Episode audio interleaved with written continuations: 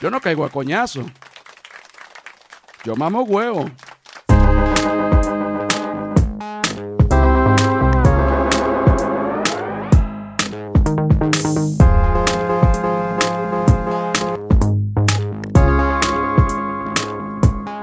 Uno, tres y... Señores, bienvenidos al Humano es un Animal, episodio 6. El humano es un animal, episodio 6. El humano es un animal, episodio 6. Si ustedes quieren saber, por ejemplo, quién produce este podcast, arroba flor de pelo piso, ustedes se meten en Instagram, ahí lo pueden ver. Ustedes ponen también arroba la sordera, ustedes se meten en Instagram, ahí lo pueden ver. Ustedes ponen arroba feria del marketing, ustedes se meten en Instagram y ahí lo pueden ver. Y si ponen arroba José R. Guzmán, bueno chicos, por favor, ahí me pueden ver. Mira, tengo una historia personal que quiero contar y quiero comenzar eh, con esto porque ha afectado mi estilo de vida de una manera abismal. Resulta que, bueno, yo soy un tipo que, que usa lentes, he usado lentes desde los 16 años. Y bueno, siempre acostumbro, cosa que no se debe, porque los lentes, una persona que usa lentes y que es responsable con sus lentes, tiene que ponerlos en la mesa de noche cuando se los quita. Los lentes no van en la cama, regla número uno. Los lentes no van en el piso. Y por supuesto, los lentes, por Dios, no van en el culo. Porque cualquier cosa de esas pudiese fracturarlos, pudiese romperlos. ¿Qué pasa? Yo he sido un rebelde sin causa toda mi vida, hasta conmigo mismo. Y de pronto, bueno, yo soy un tipo que usa lentes todo el día. Y ya yo cuando me quito los lentes, es porque ya el día terminó. Me quito los lentes, el día terminó. Eran como las 10 de la mañana, pero era de cuarentena, el día terminó temprano. Pongo los lentes en el colchón, mi cama. Y el sargento, el que yo llamo también a veces el perro marico ha salido corriendo a ladrarle un perro que está en la planta baja, ha pisado los lentes en el punto justo, exacto, y los ha roto. Los ha roto. Yo no entiendo por qué aplauden ante tal tragedia, pero lo cierto es que los ha roto. Una vez más digo, no entiendo por qué aplauden ante tal tragedia. Como cualquier mañana, pues me despierto y bueno, agarro mi celular con dificultad porque no tengo lentes. Y de repente tengo, bueno, tengo varios DMs, es normal, a uno le llegan unos DMs, gente que, de repente quiere que le apoyes en algo, o gente que, te quiere saludar, o gente que quiere que mándame una foto tuya con el sargento porque quiero dibujarla, eh, o gente que te quiere insultar también. Hay de todo en, en los DMs de cualquier red social.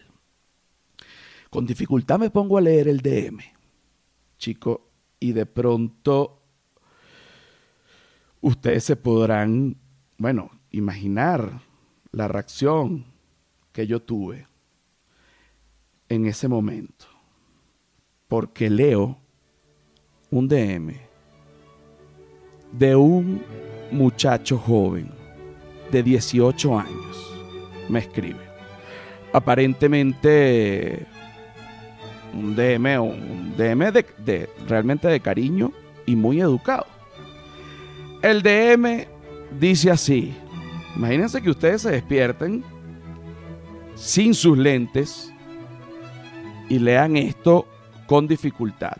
El muchacho pone, ojo, no estoy criticando al muchacho porque además me parece que fue súper educado y se lo juro que no es una crítica, es una crítica, es una crítica, pero es una crítica para mí.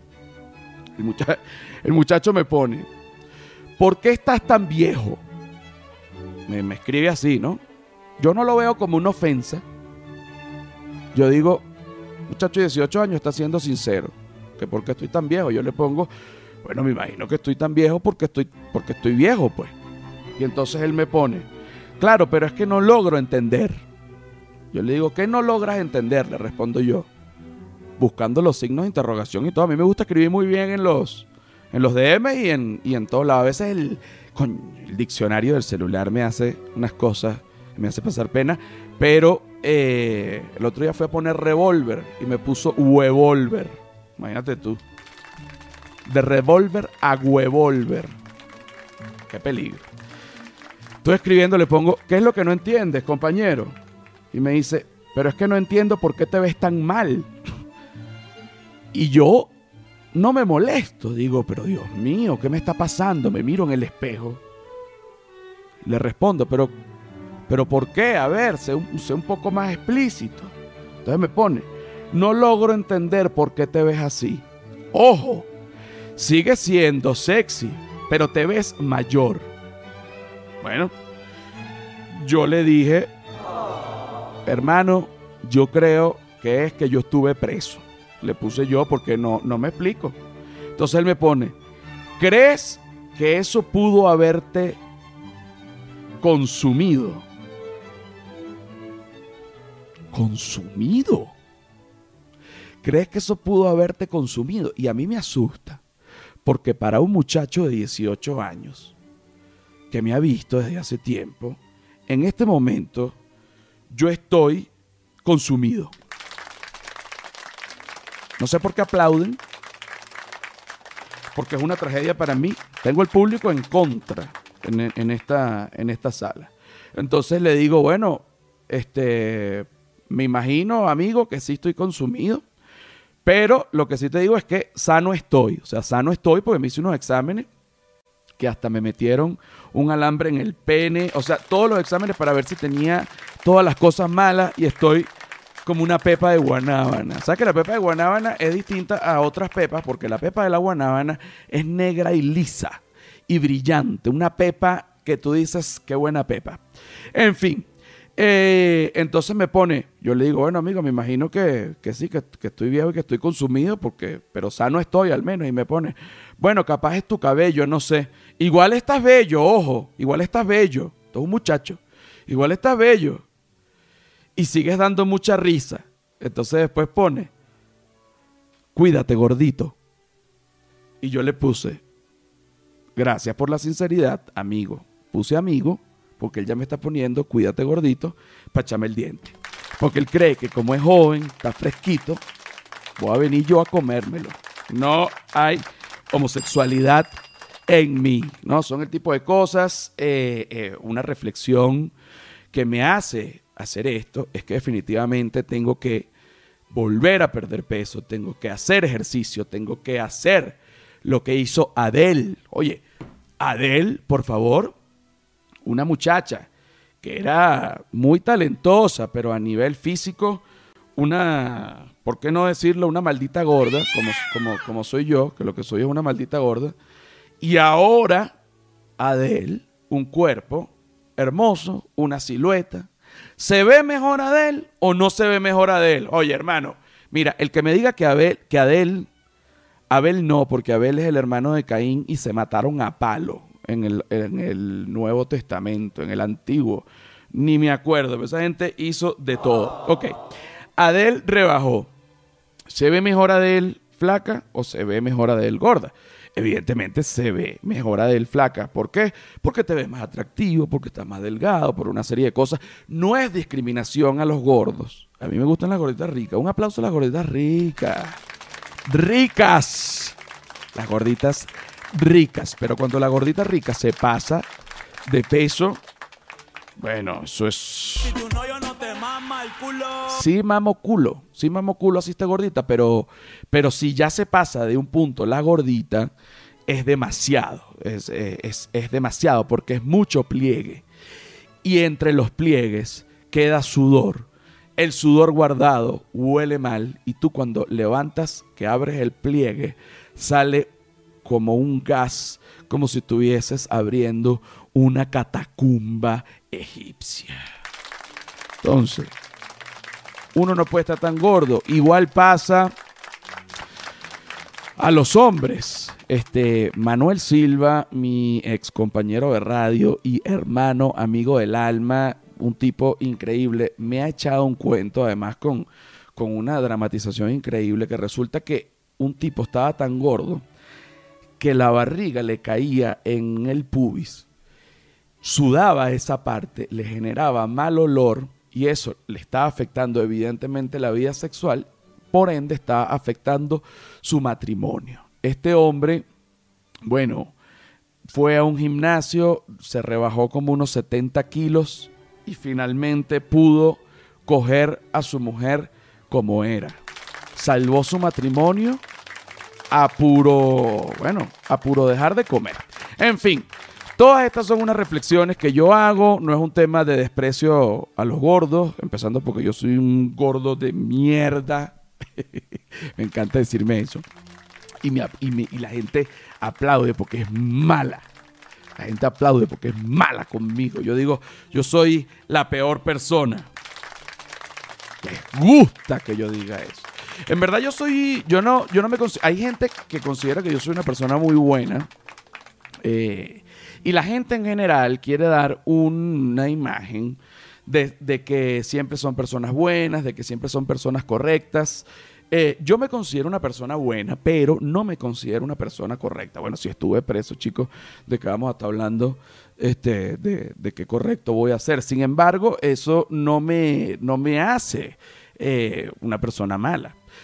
Pero les confieso, por ejemplo, yo no me voy a caer a hipocresía, que es lo que a mí me molesta del mundo artístico. Por ejemplo, sale cualquier artista y pasa algo en Venezuela y entonces se graba dándole comida a unos perros y entonces se graba dándole comida a unos niños. Entonces, ah, que yo soy el mejor, que no sé qué. Mira, yo por ejemplo, yo grabé Caminantes, que por cierto, pronto la serie Caminantes, ya verán, esto es cuestión de tiempo, esto está pasando pronto, chico, lo verán en un canal, gloria a Dios, Dios, Dios, Dios, Dios, Dios, Dios. Esto sonó como algo de un evangélico. Yo, esto es un lugar donde se repudia al evangélico, lo digo abiertamente. Eh, pero no me gustan los evangélicos, ¿vale? Son fastidiosos, se meten en la vida de uno, te echan el cuento que todo lo que lograron, que Jesús, que Jesús, que es uno. Mira que voy al baño, gracias a Dios, ok. Mira que comí rico, gracias a Dios, ok. Voy por una fiesta mañana, si Dios quiere. Bueno, está bien me enamoré con el favor de Dios. Bueno, coño en la madre, yo no hago nada.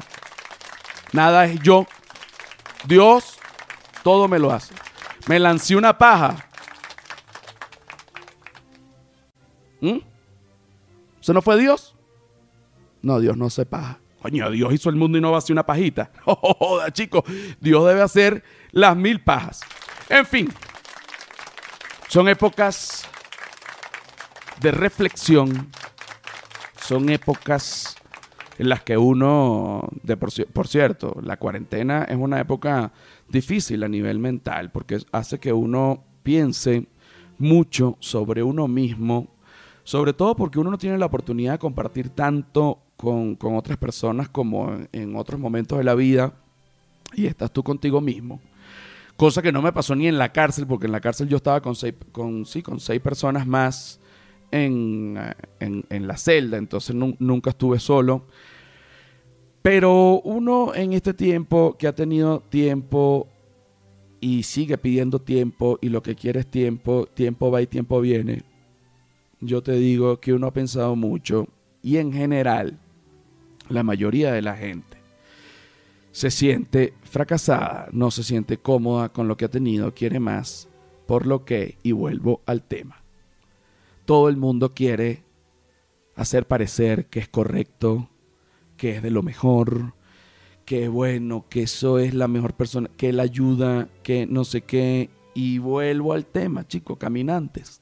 Yo grabé caminantes. Yo pudiese decir, yo pudiese decir, yo caminé con mi gente. Pudiese decir eso. Yo hice esto por mi país. Yo pudiese decir eso. Yo hice esto para la lucha en contra del comunismo. Pudiese decir eso. Yo pudiese decir, yo grabé caminante y caminé de un país a otro para ayudar a los que tienen menos.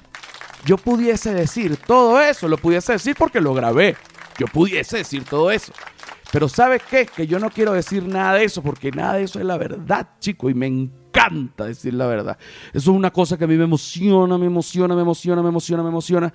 Me encanta decir la verdad, porque las figuras de autoridad tiemblan cuando uno dice la verdad. Tú sabes, pero yo grabé Caminante. Bueno, pues me pareció una buena idea.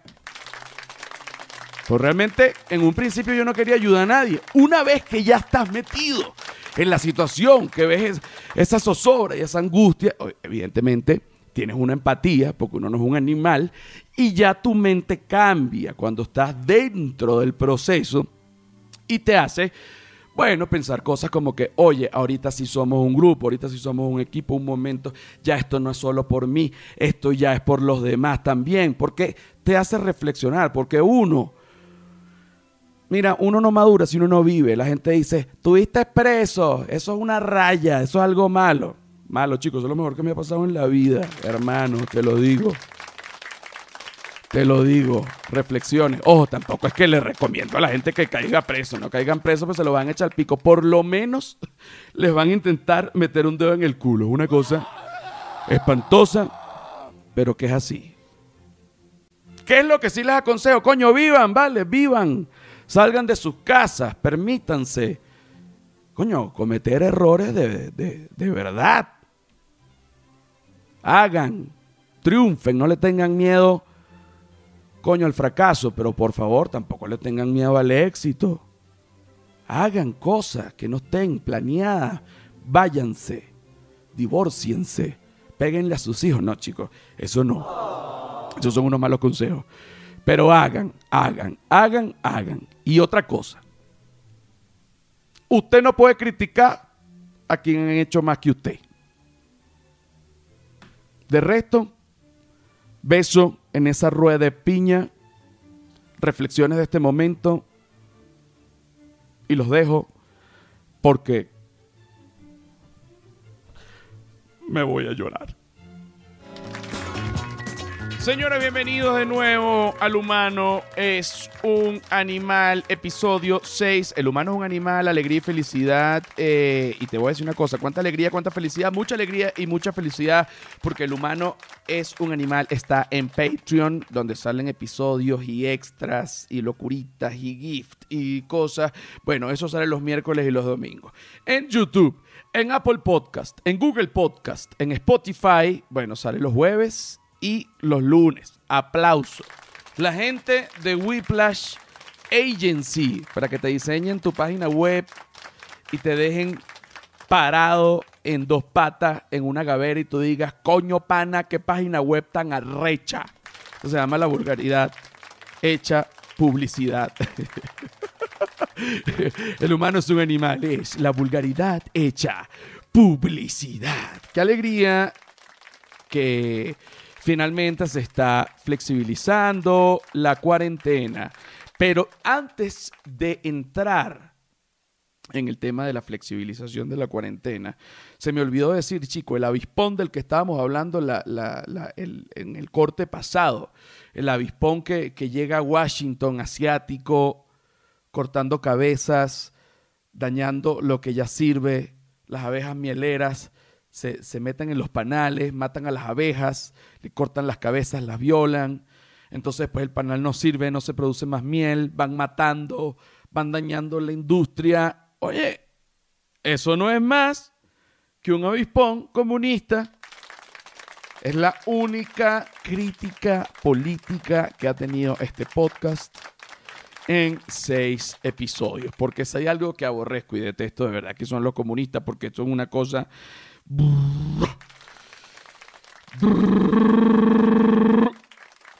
y dejo eso para que agarren los comunistas ese pedazo y entonces sepan. Para mí los comunistas son... Para que lo pasen por las redes sociales. Mira, Iván Duque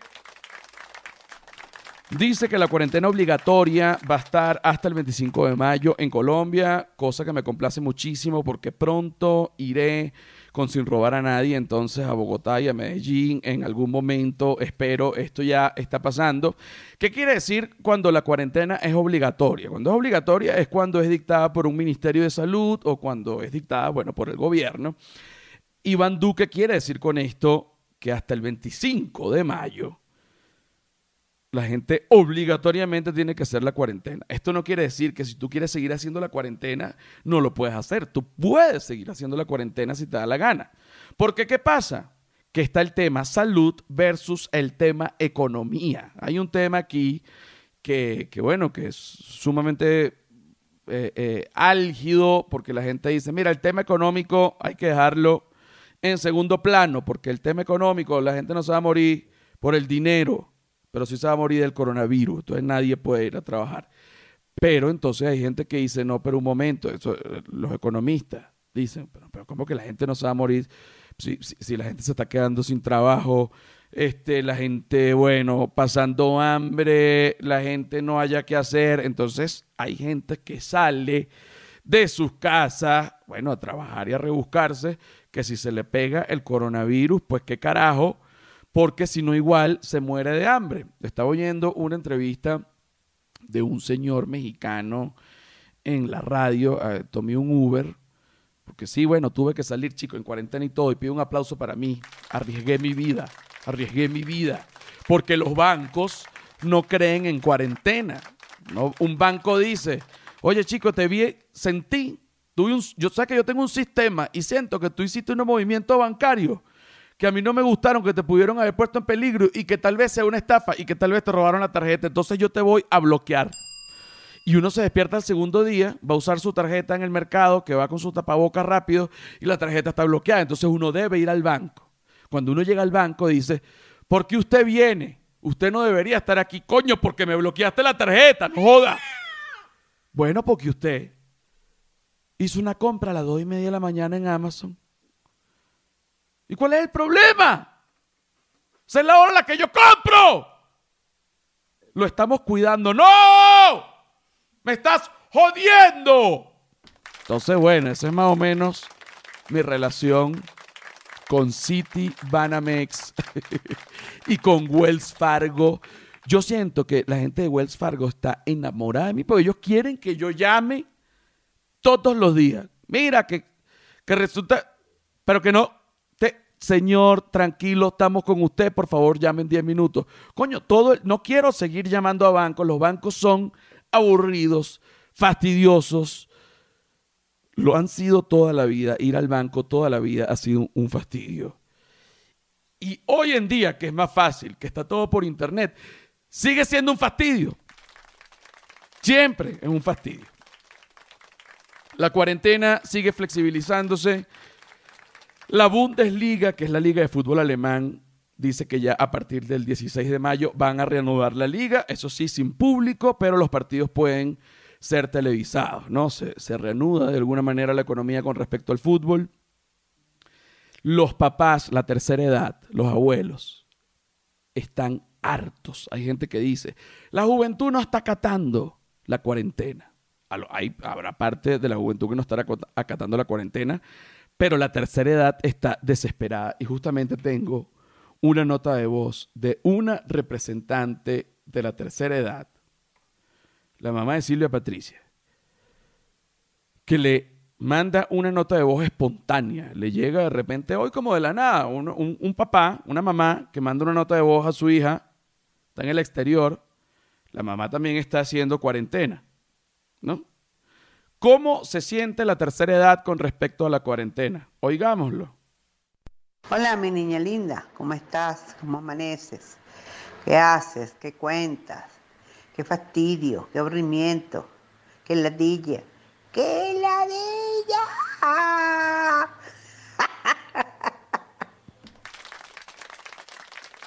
¿Qué es esto? ¿Qué es esto? Por favor, tenemos que hacer algo. La tercera edad, oigamos esto. Hola, mi niña linda, ¿cómo estás? ¿Cómo amaneces? ¿Qué haces? ¿Qué cuentas? Y acá. Qué fastidio, qué aburrimiento, qué ladilla. ¡Qué ladilla! ¡No joda! Entonces, una señora feliz que acata la cuarentena pero que está harta de esta vaina. Vamos a hacer una tercera vez, una tercera vez, una tercera vez. Hola, mi niña linda, ¿cómo estás? ¿Cómo amaneces? ¿Qué haces? ¿Qué cuentas? ¿Qué fastidio? ¿Qué aburrimiento? ¿Qué ladilla? ¡Qué ladilla!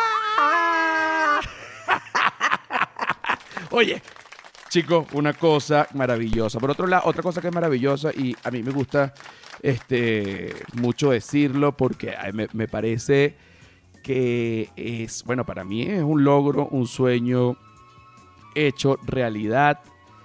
Tener mi merch, tener mi ropa, tener la marca José Rafael Guzmán es una realidad. Ustedes se pueden meter en internet y hacer los pedidos. ¿Cómo, cómo, cómo se hizo esto?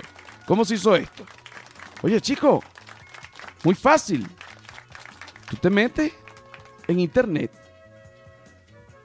metes los diseños, se cuadra todo, la página queda igual como lo hizo Arnold Schwarzenegger. Un aplauso Arnold Schwarzenegger, quien sacó unas franelas. Fuimos a comprar las franelas a Schwarzenegger. ¿Dónde Schwarzenegger hace esta franela? Vamos para allá mismo. ¿Mm? Estoy feliz de estar en el mismo lugar donde está Schwarzenegger. Donde está el merch de Schwarzenegger, está mi merch. ¿Dónde está esto? En mi bio de Instagram hay suéteres, bueno, diseñadores, por favor, que han colaborado, el CIMAR. La diseñadora, bueno, estrella de planta, Georgina Maldera. Este, y Diego Sirigliano, que talentoso pero flojo, Diego, tú eres muy flojo. Yo te lo digo así en la cara. De verdad que tú flojeas mucho, andas todo el día. Yo no sé. Coño, ponte a trabajar, vale. Joda, me tienes harto.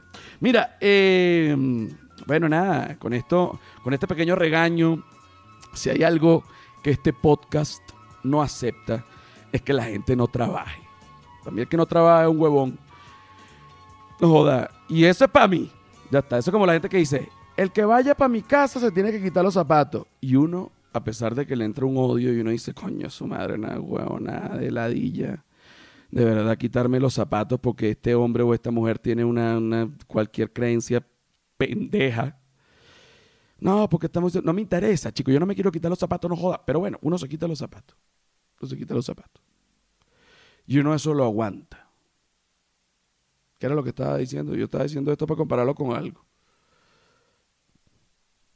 Así me voy. ¿Ah? Con una imprecisión.